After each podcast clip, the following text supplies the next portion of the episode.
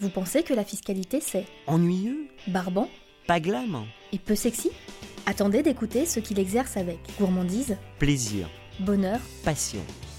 Parler de fiscalité autrement, à travers l'histoire de ceux qui l'ont mise au cœur de leur vie professionnelle, tel est l'objet de ce rendez-vous. Je pense que maintenant, le métier du fiscaliste, c'est de, de discuter euh, à travers des associations professionnelles. Parce qu'en en fait, le mur entre l'administration et, la personne qui fait la loi et celui qui l'applique euh, doit tomber pour qu'on puisse, pour qu'on arrive à se parler, pour avoir des normes qui sont intelligibles et claires et qu'on puisse les appliquer euh, dans la durée. Stéphane Baller, avocat of counsel chez De Gaulle Florence Avocats et Notaires et auteur de l'Observatoire des directions fiscales, reçoit Hélène Montredon. Bonjour à toutes, bonjour à tous. La fiscalité, euh, c'est rock, c'est aussi notre rentrée. Nous sommes heureux de revenir avec euh, plein d'encouragement de votre part. 9703 impressions sur notre dernier poste avec les amis de Lefebvre d'Allos pour vous donner le chemin vers l'ensemble des enregistrements de témoignages de fiscalistes, qu'ils soient avocats ou qu'ils soient en entreprise. 6 heures qui, euh, à chaque passage, génèrent un millier d'écoutes. Alors, un grand merci à vous nos auditeurs. Un grand merci euh, à Lefebvre Dalloz et à De Gaulle Florence, euh, avocats et notaires, qui euh, nous permettent d'avoir ce programme et me font confiance pour animer ce podcast qui est unique sur le marché. Bonjour à toutes, bonjour à tous.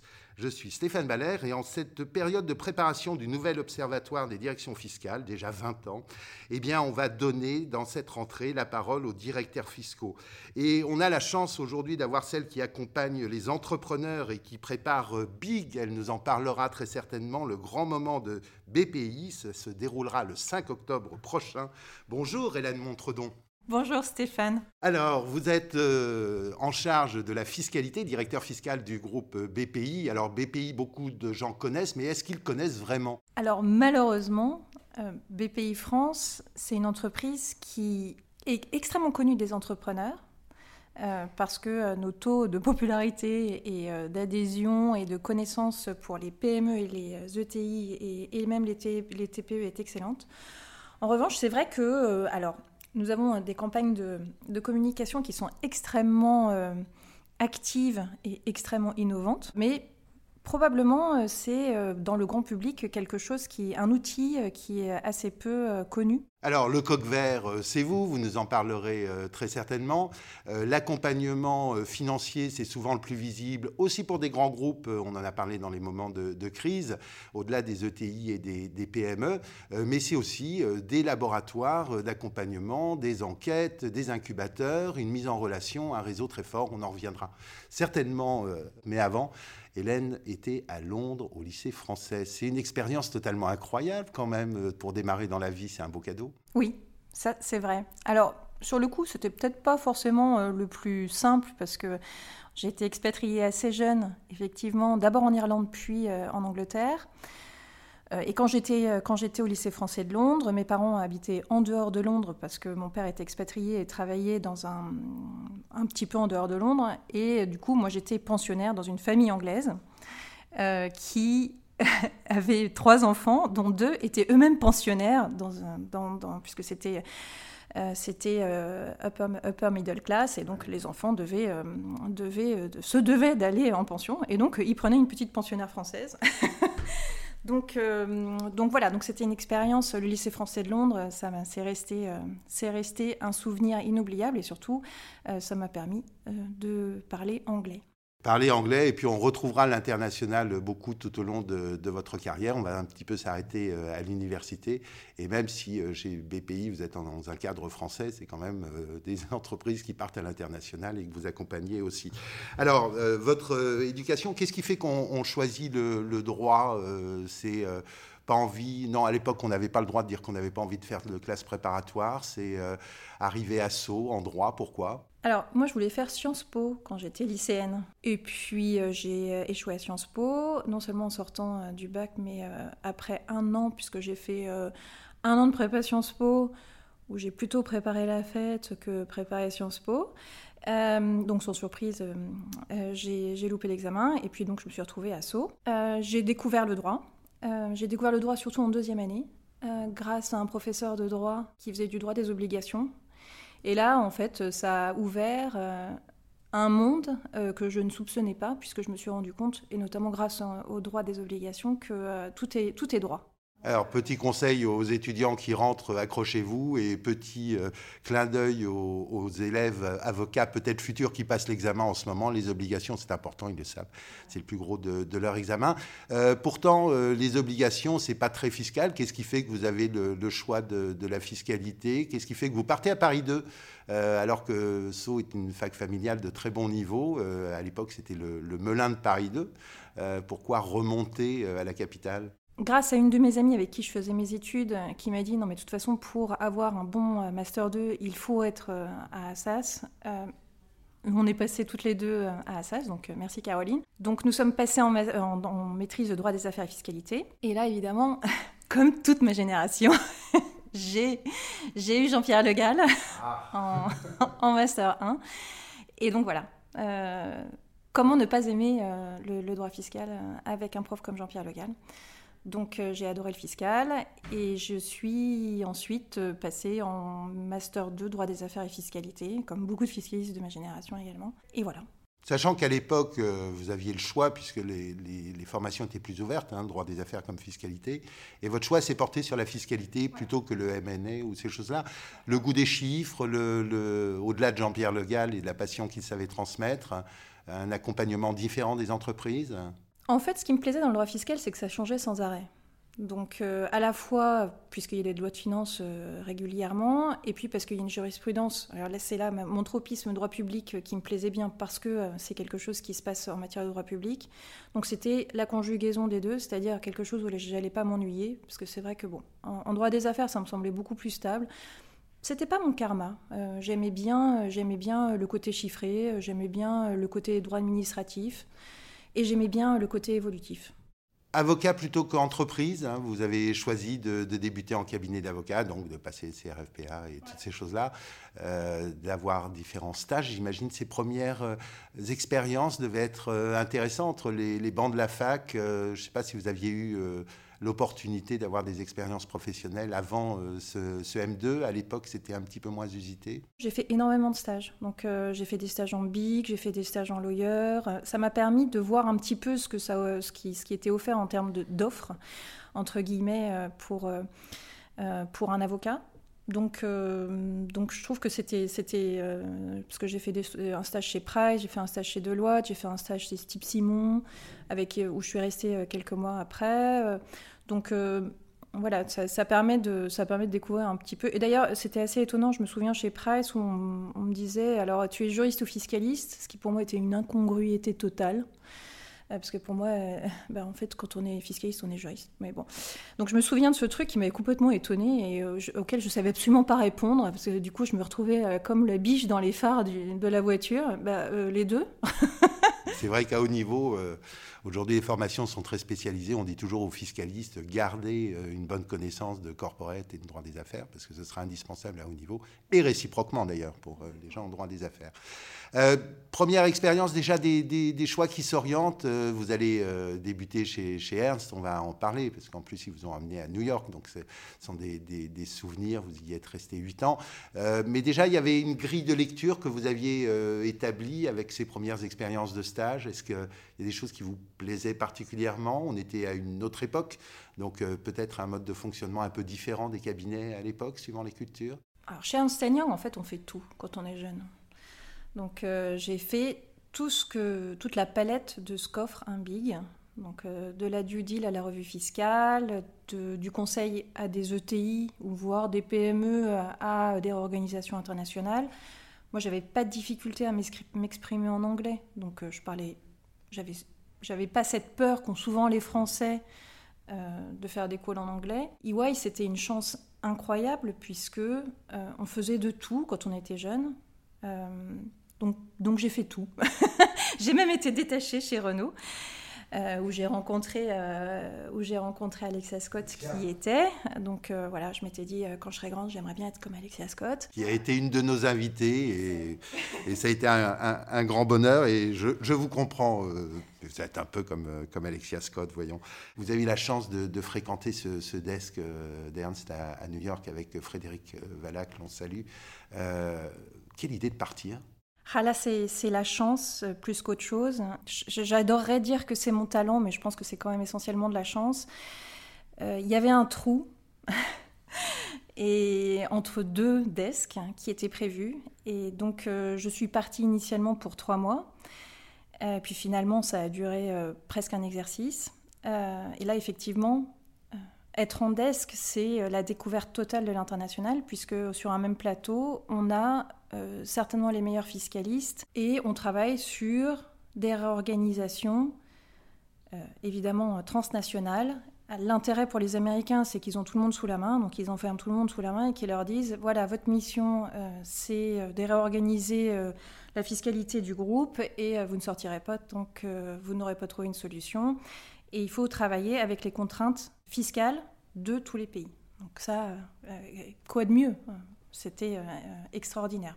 D'autant plus qu'effectivement, je travaillais avec Frédéric Valla, qui est un peu l'école de l'exigence. Donc, euh, ça a, beaucoup de titres. Ça a été euh, un enrichissement incroyable.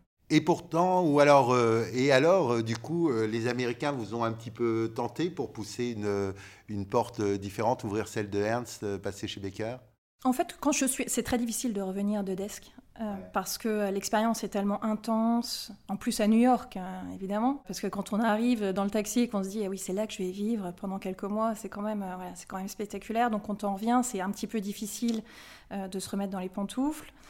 Donc donc c'était bien, voilà, c'était bien de, de, partir et j'ai eu la chance de pouvoir partir avec une équipe qui était composée de, fiscalistes brillants qui sont euh, euh, Sarah Espaza et Bernard Boutemi, qui montaient une équipe chez Baker McKenzie euh, avec une double jambe qui était de faire des financements structurés à l'attention des banques, donc des financements assez complexes techniquement, et qui gardait un tropisme, puisque Bernard était un grand, un, grand monsieur du contentieux fiscal, donc qui gardait une branche du contentieux fiscal.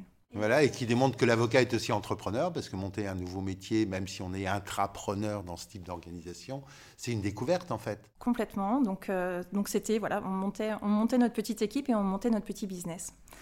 Euh, alors, peut-être que le timing était un petit peu euh, le timing a peut-être un petit peu compliqué parce que c'était en 2008 et donc à l'automne le monde bancaire s'est écroulé et notamment évidemment les équipes qui faisaient des financements assez techniques.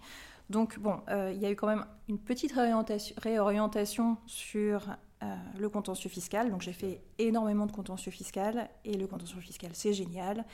Euh, ça m'a permis de découvrir un nombre incroyable de choses parce que ça m'a permis d'abord de, rencontrer des avocats au conseil, dont François-Henri Briard, de découvrir des choses qui ne se font pas, puisqu'on on a eu l'occasion de faire, de plaider, entre guillemets, ou en tout cas de rencontrer euh, d'avoir une audience devant, devant le Conseil d'État qui s'appelle une enquête à la barre dans un immense contentieux et quel contentieux précompte. Voilà, c'est des, contentieux de place qui sont tellement importants, voilà, qui nous dépassent un peu. Euh, d'aller devant la Cour de justice des communautés européennes. Donc euh, voilà, c'est beaucoup d'expérience, beaucoup de richesse, beaucoup de techniques très pointues. Vous écoutez toujours La fiscalité, c'est rock. Un rendez-vous proposé par Lefebvre Dalloz. Après, vous avez eu envie de, fréquenter du, français. Vous prépariez déjà votre, retour sur la France euh, chez Depardieu, où là, vous êtes euh, resté euh, un certain temps. Et, bonjour à Anne-Laure Drouet, qui est associée chez Depardieu, que j'espère avoir un jour à, ce micro et avec qui j'ai partagé mon bureau de manière très agréable quelques années. Et là, un univers très différent, hein, très, très, beaucoup plus lawyer, codé différemment. Alors d'Imbic, c'est sûr, de Baker, qui est quand même euh, un cabinet d'avocats américains de Chicago, donc avec des, codes qui sont euh, peut-être plus décontractés. Et puis aussi euh, de l'international, c'est pas toujours connu, mais dans, ces cabinets, on le voit chez De Gaulle, hein, on a 35% de chiffre d'affaires international. Chez Depardieu aussi, beaucoup de dossiers internationaux, je crois. Oui, oui, parce que c'est un cabinet de place et de niche qui fait beaucoup de droits immobiliers et de droits bancaires, doté de personnalités et d'avocats d'excellence. Et les clients savent vite quels sont les meilleurs avocats. sur la place de Paris. Donc, que ce soit des, clients français ou des clients internationaux, ils savent, ils savent où trouver les meilleurs. Et clairement, chez Depardieu, il y avait un certain nombre de meilleurs. Alors malgré tout, euh, un petit peu de ras-le-bol de, la profession d'avocat, l'envie de, tester l'entreprise, le souvenir du détachement chez Renault. Qu'est-ce qui fait qu'un jour, euh, peut-être un chasseur ou peut-être BPI vous appelle et dit euh, Come in C'est du bouche à oreille, voilà, du bouche à oreille qui m'a conduit chez BPI France. C'était le bon moment parce que j'avais été avocat 15 ans. J'avais envie de voir mon boulanger ouvert en rentrant en semaine. Donc euh, oui, l'entreprise. Et à vrai dire, euh, c'est vraiment un choix. Euh, alors on, ne peut pas refaire la, on peut pas refaire la vie, mais c'est un choix que je ne regrette pas parce que vraiment l'entreprise, ça me convient.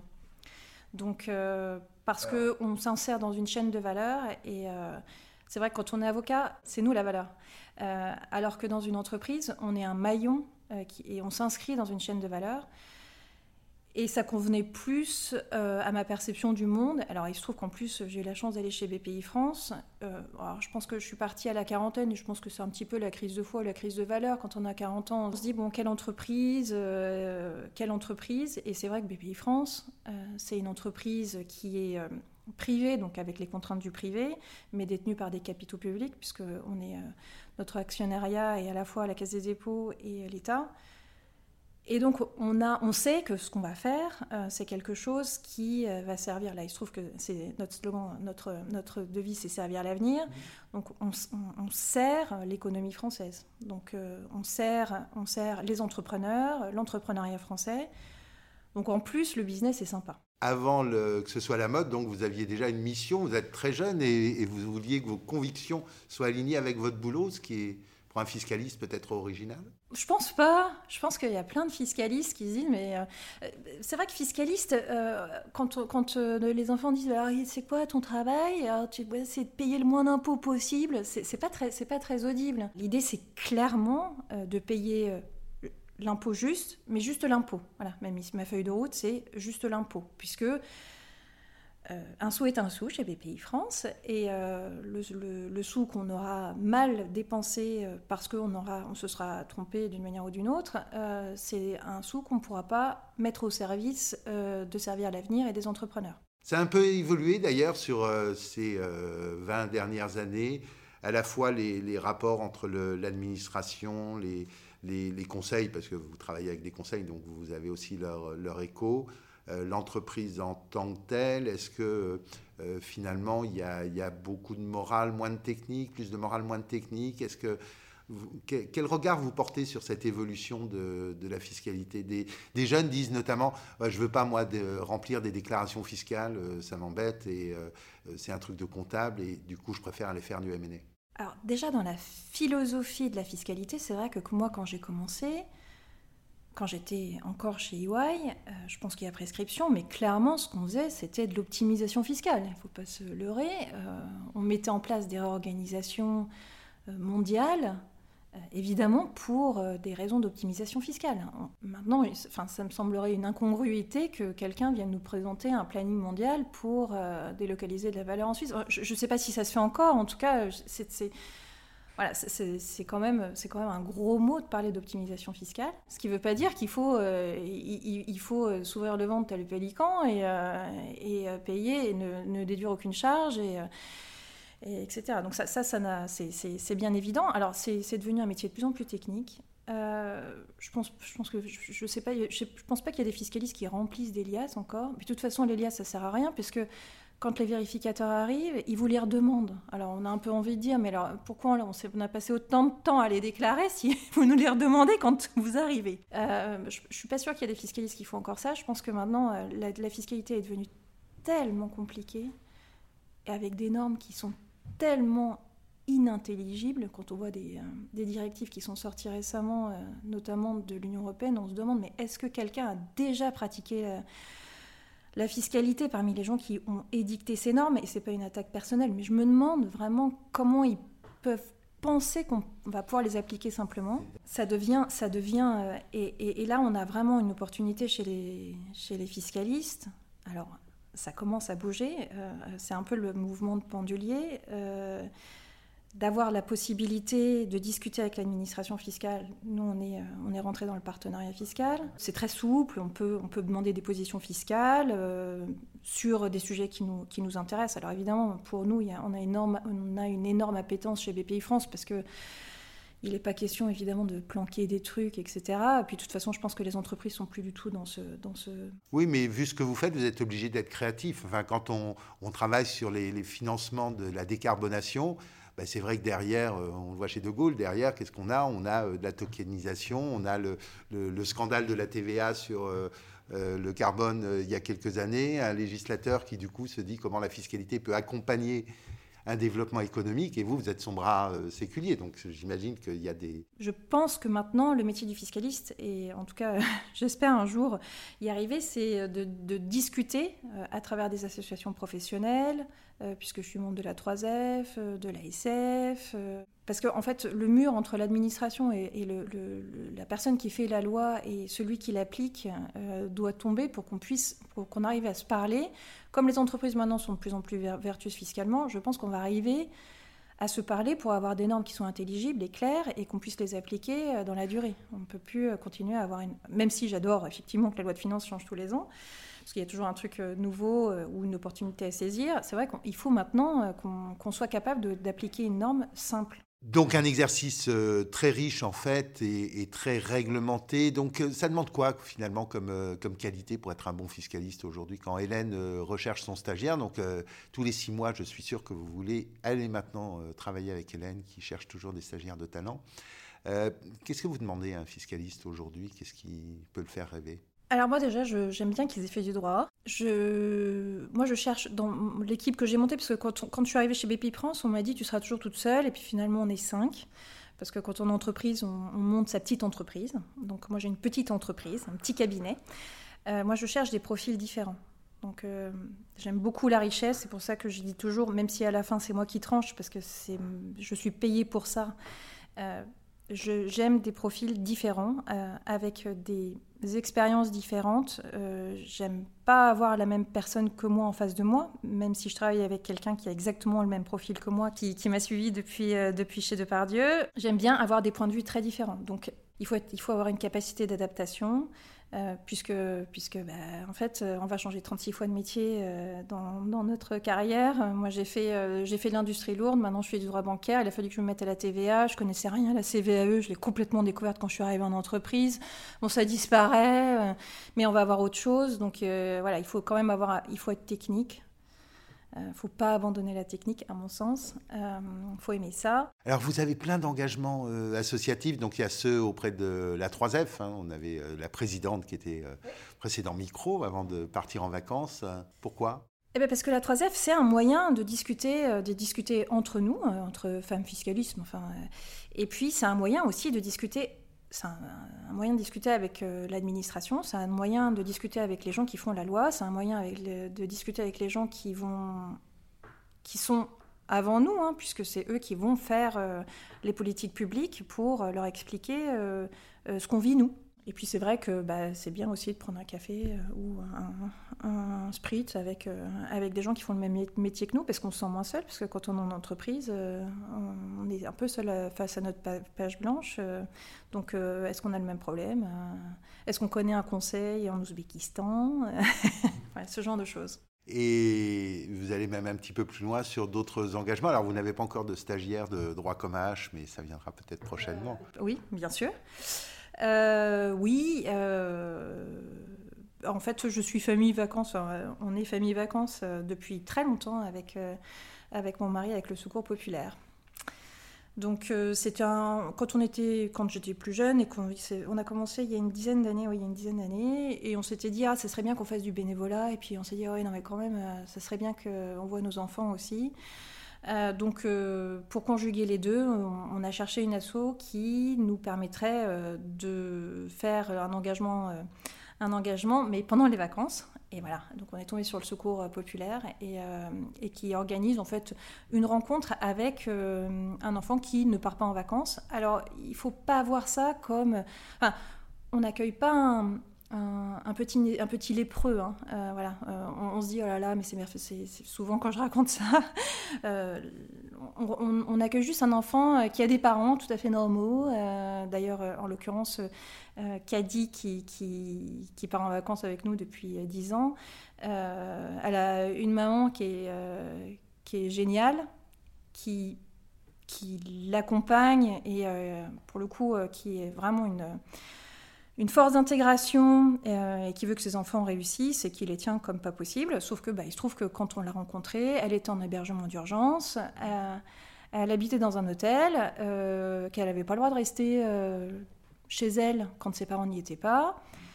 Et donc, bah voilà, et elle partait pas en vacances. Donc voilà, donc on l'a emporté, puis on avait, mon mari a deux enfants, nous on a deux enfants ensemble, donc euh, bon, quatre, cinq. Le temps passé l'astro vite. Si c'était à refaire, euh, euh, Hélène, qu'est-ce que vous feriez? En fait, si c'était à refaire, je pense que je referais probablement la même chose, même si secrètement, j'aurais bien aimé ouvrir une librairie. Une librairie? Vous êtes une passionnée de lecture? Euh, oui. Dans, dans, une journée aussi remplie euh, comme la vôtre, et merci de, de venir à ce micro, euh, arriver à, à, tout faire et à lire, ça veut dire que vous dormez peu? Non, non, mais j'ai toujours lu. On, on, a toujours un peu de temps. quand, on, quand les enfants sont petits, on leur lit des bouquins, et puis, et puis là, on a quand même un peu de temps. On a un peu, un peu de temps dans le métro. Hein, j'ai mon livre dans mon sac. mais ouais, peut-être que si c'était à refaire, je ferais ça. Mais je pense qu'en fait, pour de vrai, je referais la même chose. Un grand merci Hélène de nous avoir euh, consacré votre euh, matinée pour rejoindre Angeline Doudou et Jérémy Martin de Lefebvre d'Alloz qui nous assistent avec leur bienveillance et leurs petits ciseaux parce que de temps en temps on dit des bêtises aussi au micro. Un grand merci pour euh, votre enthousiasme. À très vite et encore un, grand merci. donc bon big, on rappelle, ce sera le 5 octobre prochain à l'Arena Paris-Bercy. Merci à tous.